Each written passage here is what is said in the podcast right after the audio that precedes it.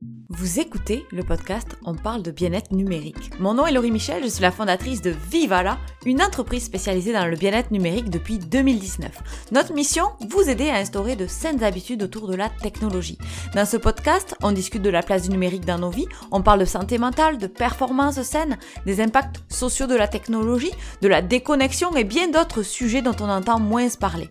Notre but, s'éduquer, s'outiller, débattre dans la joie et la bonne humeur parce que comme on dit souvent chez Vivala, viva la vida, viva la offline.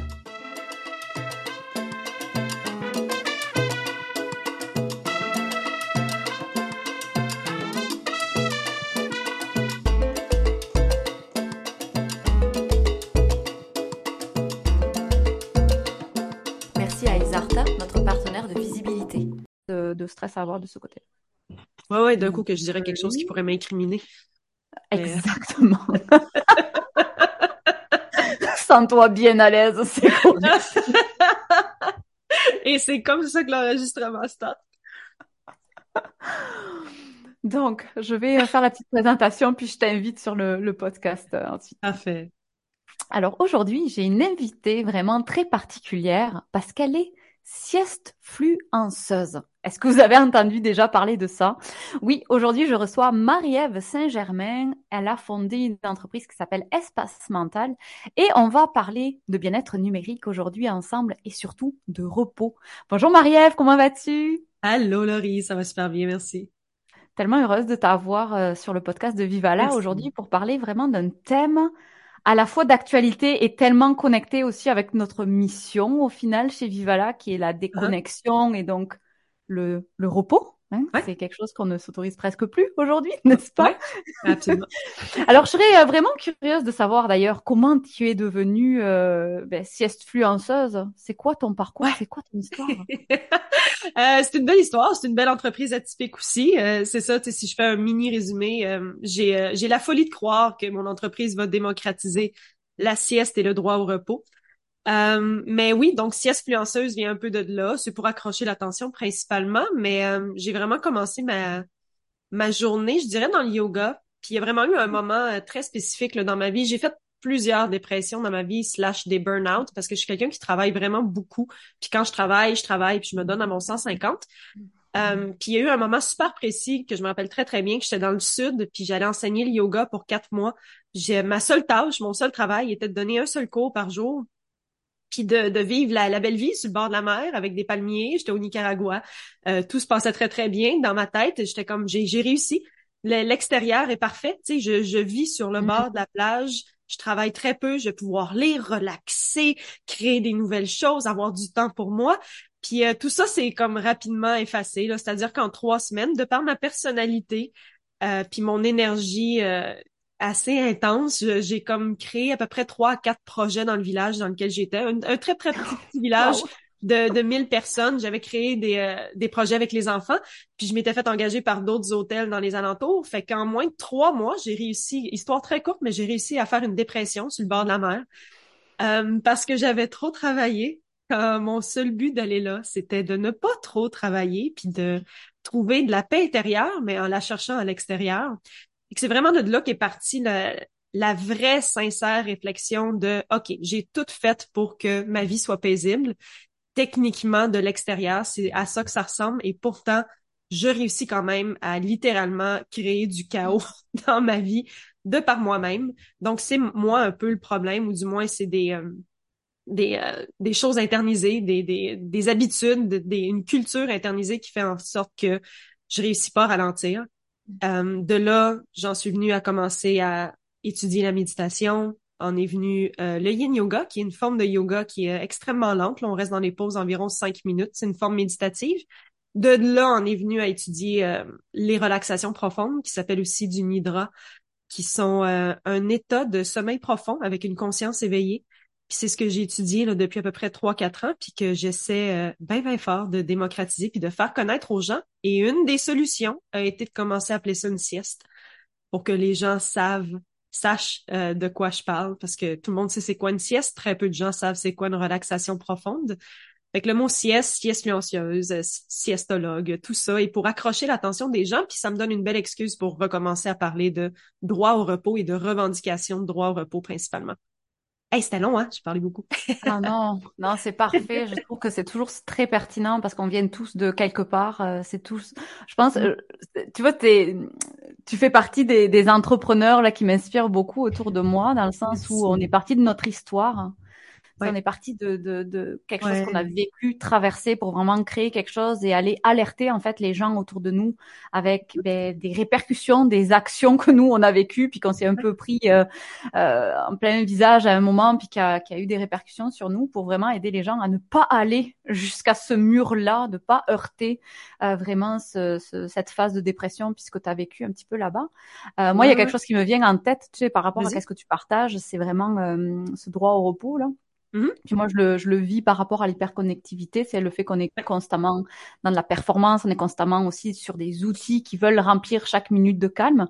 Donc, euh, je, c'est un défi aujourd'hui, ce droit au repos, et je serais mmh. curieuse de t'entendre d'ailleurs là-dessus, comment les gens réagissent quand tu parles de sieste, parce que ça peut être vu comme euh, vraiment quelque chose de, ben là, on va pas faire une sieste euh, dans notre journée de travail, on va pas faire une, une on va pas on va pas aller plus lentement. Pourquoi aller plus lentement quand on, quand on devrait plutôt aller plus vite tout le temps?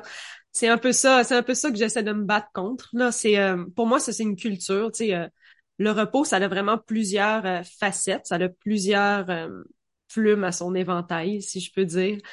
mais une une des parties de cet éventail là est définitivement que le repos pour moi c'est culturel, c'est mmh. sociétal, c'est-à-dire qu'il faut comme repenser euh, les mœurs et coutumes et la culture qu'on nous a euh, qu'on nous a donné qui était qui était probablement très correct là, dans les années 60, 70, 80 quand on pouvait encore avec le capitalisme vraiment réussir à travaillait tellement fort qu'on réussissait à sortir de la misère pour vrai. On commençait euh, secrétaire, concierge. Combien d'histoires est-ce qu'on a entendu de concierges secrétaires qui finalement sont devenus VP, vice-président, ils ont monté tous les échelons parce qu'ils ont travaillé fort, ils ont pas beaucoup dormi, ils se sont donnés jour et nuit, puis ça a été récompensé, tu sais. C'est juste qu'on n'est plus là. on a comme atteint le, pour moi, on a atteint la limite du, du capitalisme, du néolibéral, puis on est comme un peu déterminé dans cette cette sphère-là euh, de la société, cette culture-là du travail qui est effrénée et acharnée. On reste un peu pris là-dedans, comme si on était déterminé dans ce mode de travail-là, parce que c'est ce qui a marché avant. Mais pour moi, ça ne marche plus maintenant. Puis c'est tout à revoir et à repenser. Et c'est ça que je fais avec mon travail. Je repense la façon de travailler, la façon d'approcher le travail, la façon euh, qu'on se donne le droit au repos à l'extérieur du travail. Donc, euh, j'ai un peu oublié la question de base, mais c'est ça, tu sais, pour moi, c'est vraiment culturel.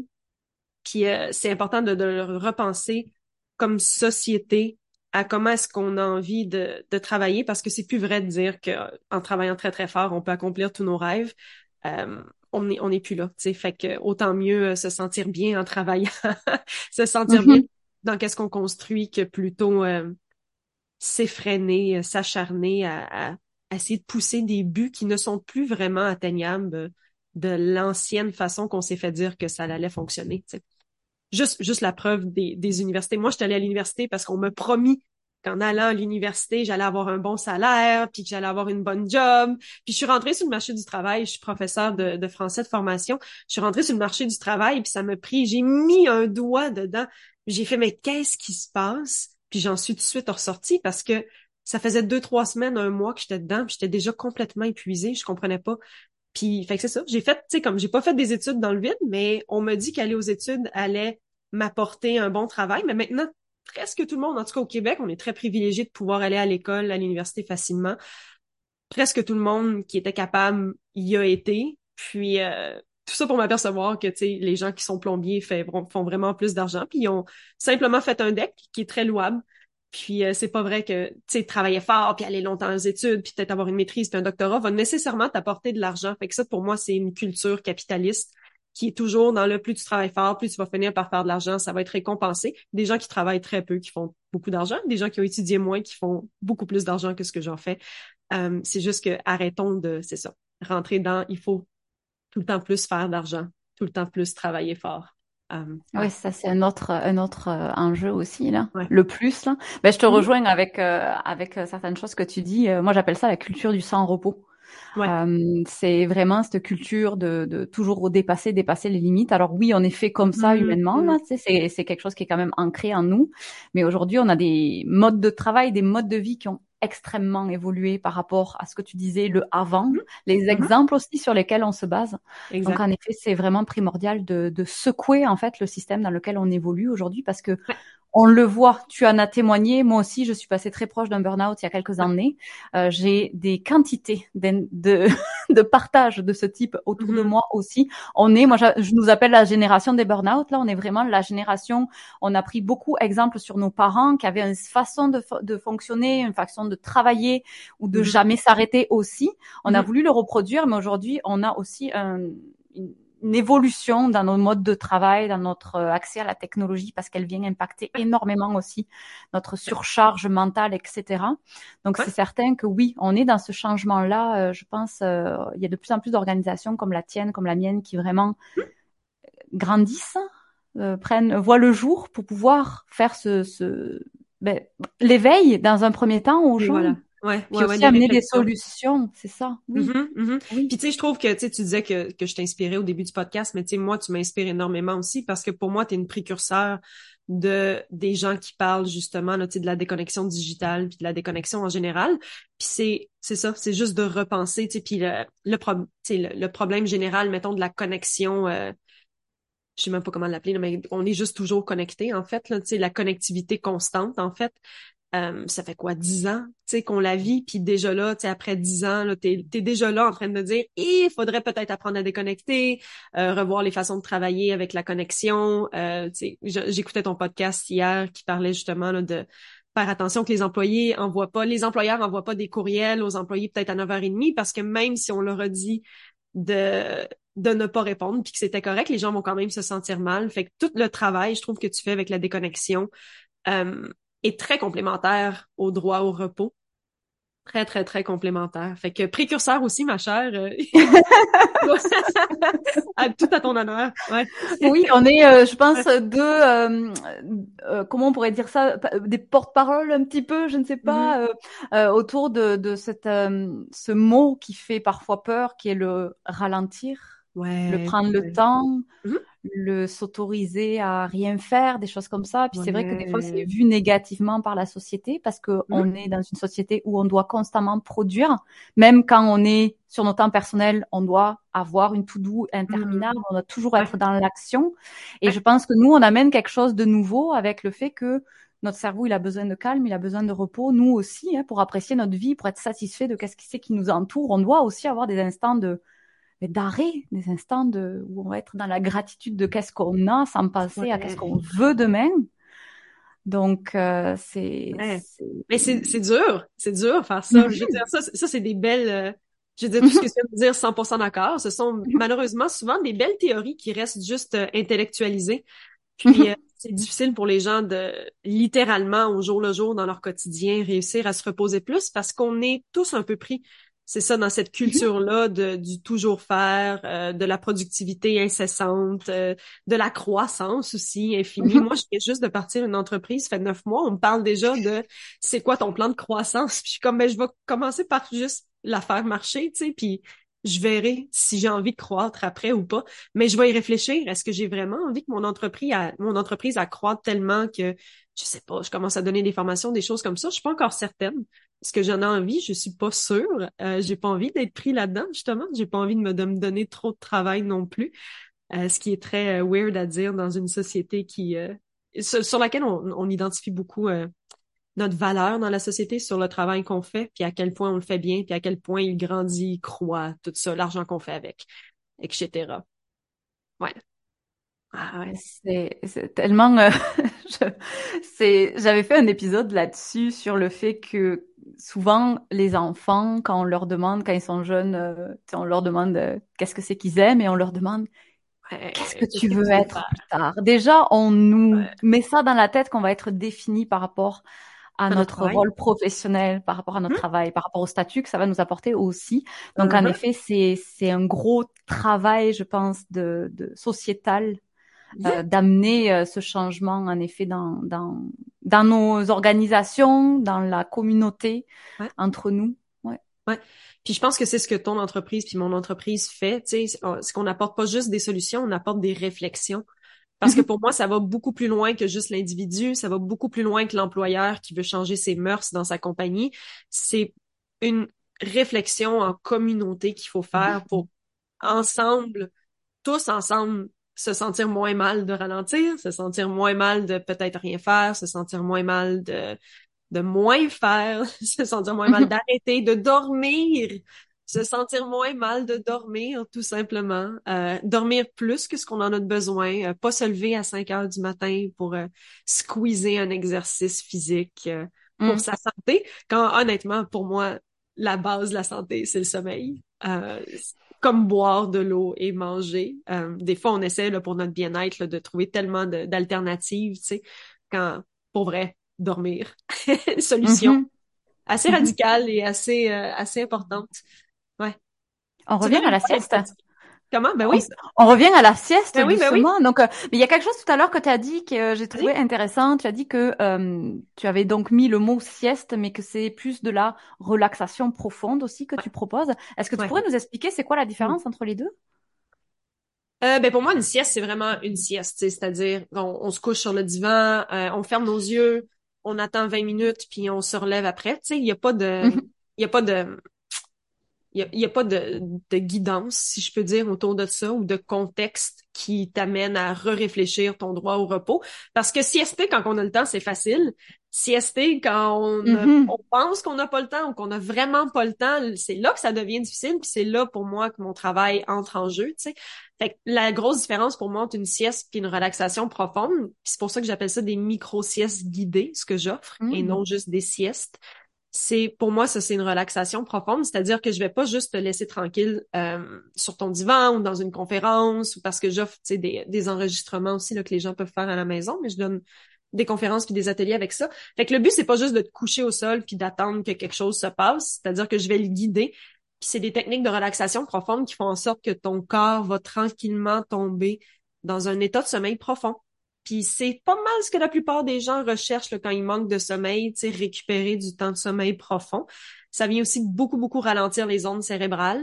Puis quand on se réveille, ben on est souvent beaucoup plus, euh, juste un 20 minutes, là, on est beaucoup plus créatif, focus, centré, on est capable de mieux réfléchir.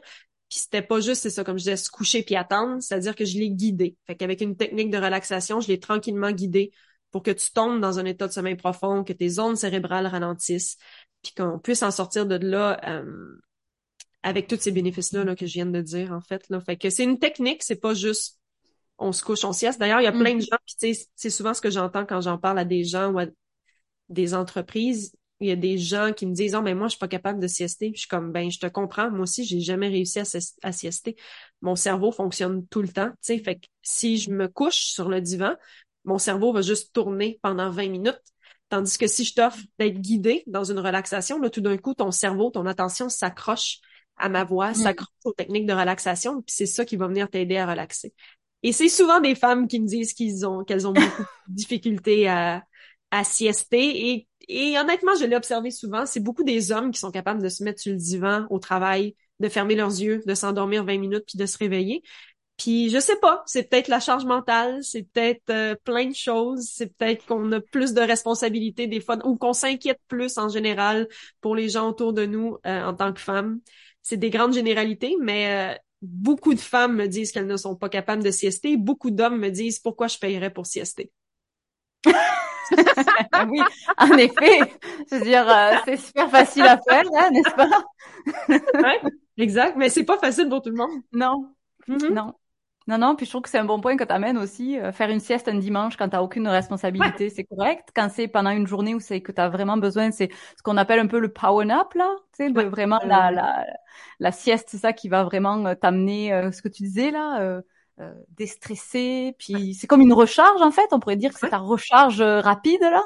Ouais, ouais, ouais. C'est dur, en fait, d'assimiler le fait qu'on s'arrête mm-hmm. pour faire une sieste et que c'est mm. ça qui va être notre boost d'énergie pour après. Ouais. Ouais. Ouais, ouais. Parce que techniquement, tu sais, on nous dit que ben tu sais le temps égale du travail égale de l'argent. Euh, mais le temps est pas tout le temps pareil, puis le travail est pas non plus égal sur tout le temps qu'on met mm-hmm. sur le travail. Fait que c'est super important euh, des fois de s'arrêter. Tu sais, comme ça m'arrive moi aussi là, des journées là, d'être juste surchargé, de le sentir. J'ai même pas trop de travail devant moi, c'est juste je réfléchis plus bien, tu sais. Fait qu'il y a mm-hmm. plein de solutions. Puis moi, la solution que j'offre, c'est siestons ensemble, je peux la guider, ça va vous aider à relaxer plus vite. Puis je vais aussi parler de droit au repos là, quand je donne des ateliers puis des conférences pour m'assurer que les gens comprennent que c'est pas être paresseux ou que c'est mm. pas perdre son temps de, de mm-hmm. prendre un 20 minutes pour se reposer ou siester comme un micro siester, power napper. C'est pas une perte de temps, au contraire, c'est extrêmement bénéfique pour j'aime pas ça dire ça, mais pour ta productivité après. Tu sais, il y a plein d'autres bénéfices que la productivité, là, mais euh, Ouais. Je serais curieuse de savoir euh, les, les, gens, comment... Euh, est-ce que tu as des anecdotes autour de personnes qui étaient peut-être réticentes à l'idée de, de, de, prendre une sieste, puis qui l'ont essayé, puis que genre, oh waouh, il faut absolument que je le mette à mon agenda chaque semaine, parce que ça a été transformateur.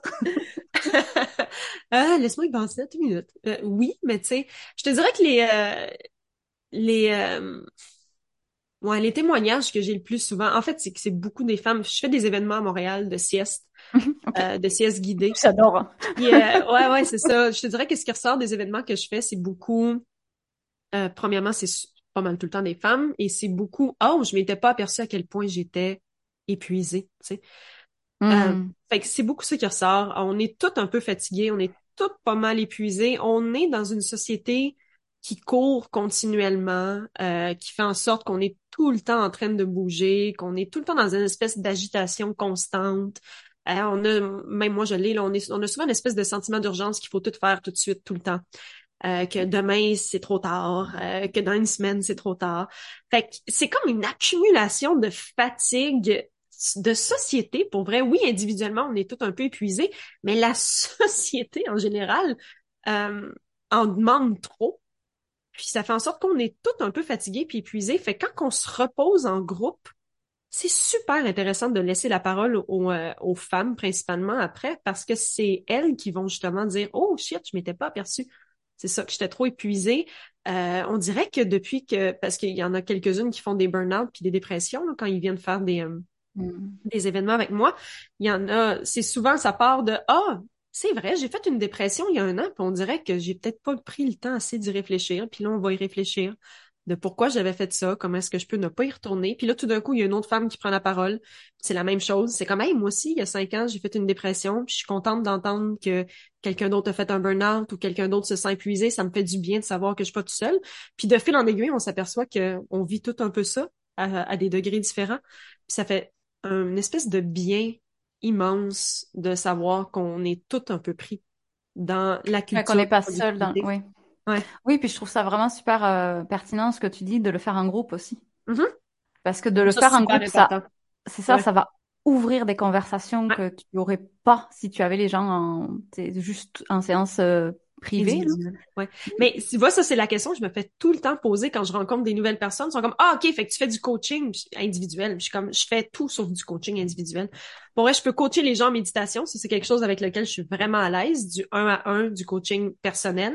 Mais pour ce qui est de la relaxation, puis ça, c'est dans la, la base de quand j'ai construit mon entreprise, ça a jamais été d'en faire quelque chose, ça a jamais été d'en faire un service qui serait individuel. C'est-à-dire que je hmm. vais individuellement. Je saurais même pas quoi dire aux gens. Moi, j'ai envie qu'on réfléchisse en société, puis mm. qu'ensemble, puis qu'on soit plusieurs, puis qu'on soit tellement mané une grande communauté de gens reposés qui en parlent autour de soi, qu'on finisse par peut-être changer pour vrai la culture petit à petit, un step à la fois, un individu à la fois, mais ça a besoin pour moi d'être une réflexion euh, de communauté, puis pas juste individuelle. Fait que je fais pas de coaching individuel, entre autres, avec la relaxation je fais juste des grands mhm. groupes ou des grands événements de groupe parce que j'y crois sincèrement à ça. Euh, que même dans la déconnexion numérique, le but c'est de revenir à, la connexion humaine. Mhm.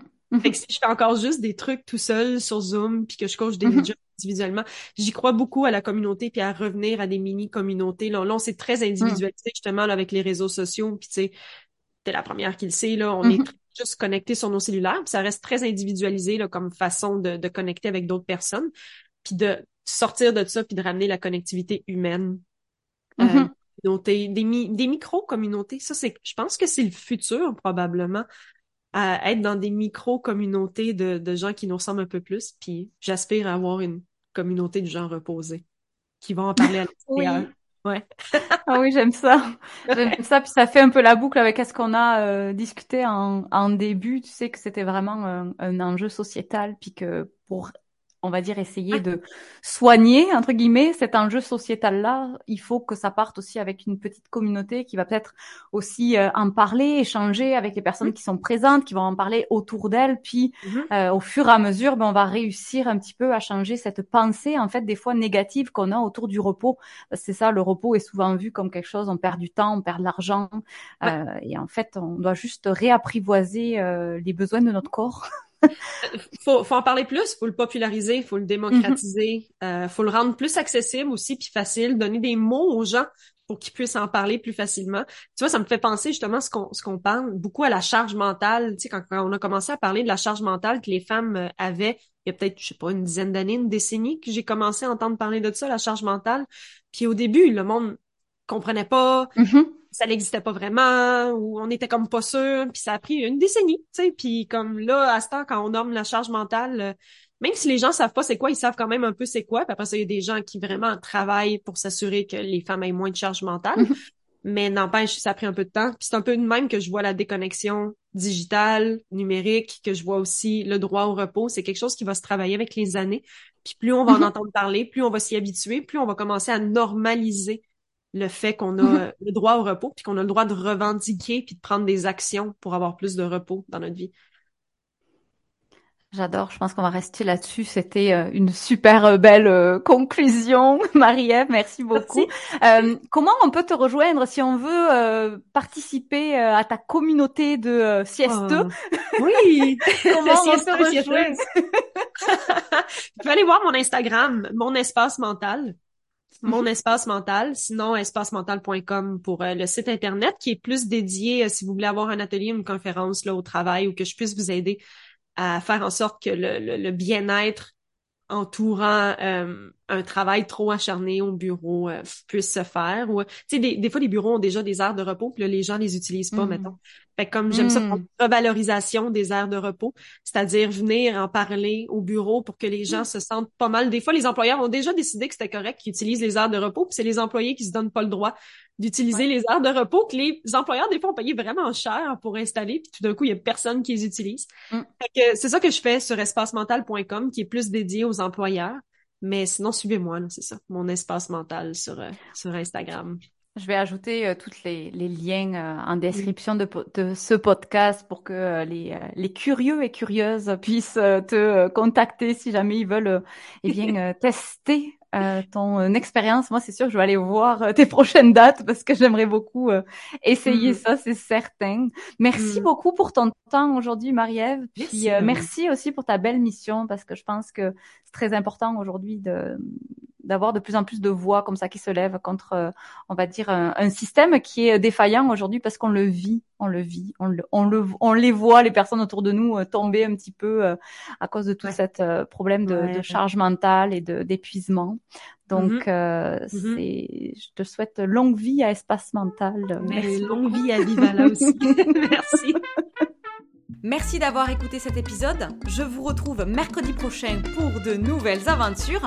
Je suis toujours curieuse de savoir ce que vous pensez du sujet qu'on a traité aujourd'hui. Alors n'hésitez pas, vous avez nos coordonnées dans la description. Vous pouvez venir partager vos impressions. Vous pouvez également laisser des étoiles et des commentaires à propos de ce podcast. Partagez à votre entourage parce que ça nous aide à diffuser nos réflexions sur cet enjeu sociétal qu'est l'hyperconnectivité, la déconnexion, bref, la gestion du numérique en général. Moi, je vous dis vive à la offline, à la semaine prochaine.